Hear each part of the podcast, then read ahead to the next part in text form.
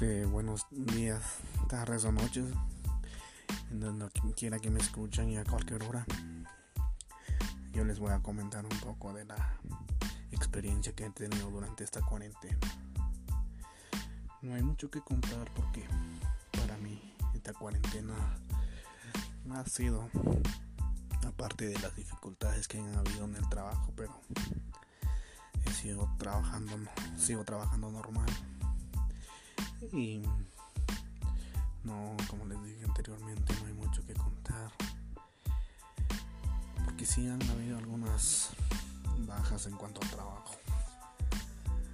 Han habido algunos contratiempos que algunos trabajos que no se han podido realizar muy bien. Pero que les puedo decir que sigo trabajando normalmente como lo hacía antes de esta cuarentena. El único cambio que yo he tenido es en base al estudio, que ahorita es un poco difícil porque ya no es de forma presencial, es por vía electrónica y como todo se ha vuelto electrónico se me hace muy difícil porque por la misma situación en la zona en donde vivo no hay cobertura de internet. Pero de igual forma seguimos en la lucha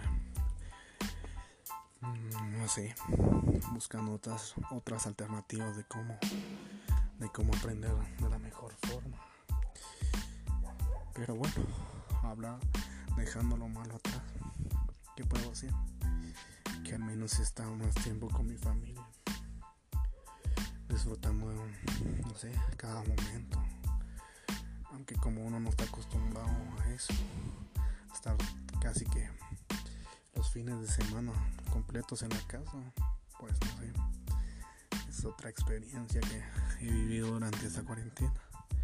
Pero de igual forma, me ha dejado tiempo de ocuparme de aquí, de las siembras que hay aquí en la casa, de centrarme más aquí en el campo, experimentando, experimentando en muchos ámbitos en los cultivos así como el de papa, cultivo de maíz, en árboles forestales, en árboles frutales, experimentando con insectos. Y eso es algo que tengo que agradecer porque muchos están encerrados en sus casas, en donde hacer eso, donde sentirse libre. Al igual, el trabajo de campo que siempre se ha realizado, pues que puedo hacer en cualquier parte que vaya gente siempre lo recibe a uno y no con ese desprecio de que no pueda infectarnos. Aunque hay ciertos lugares en donde ya cerraron, cerraron básicamente para todo público.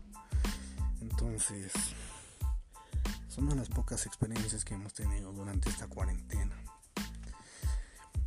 Y además, ¿qué puedo decir? Algo más que no me ha gustado es que es que cierran las tiendas de consumo diario.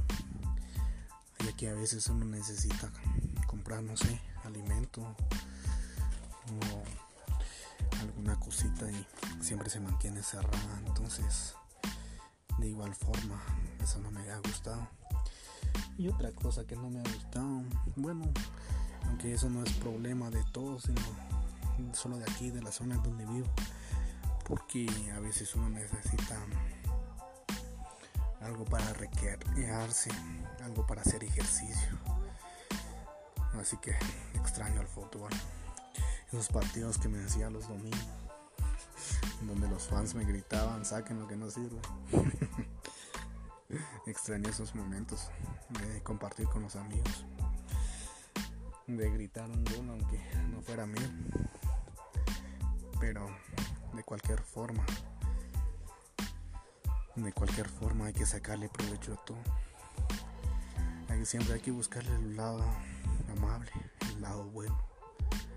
Si ya no hay tiempo de hacer ejercicio, ya no hay tiempo de fútbol, ya no hay tiempo de, de juntarse con los amigos. Hay tiempo de leer, hay tiempo de reflexionar, de buscarle un sentido a nuestra vida.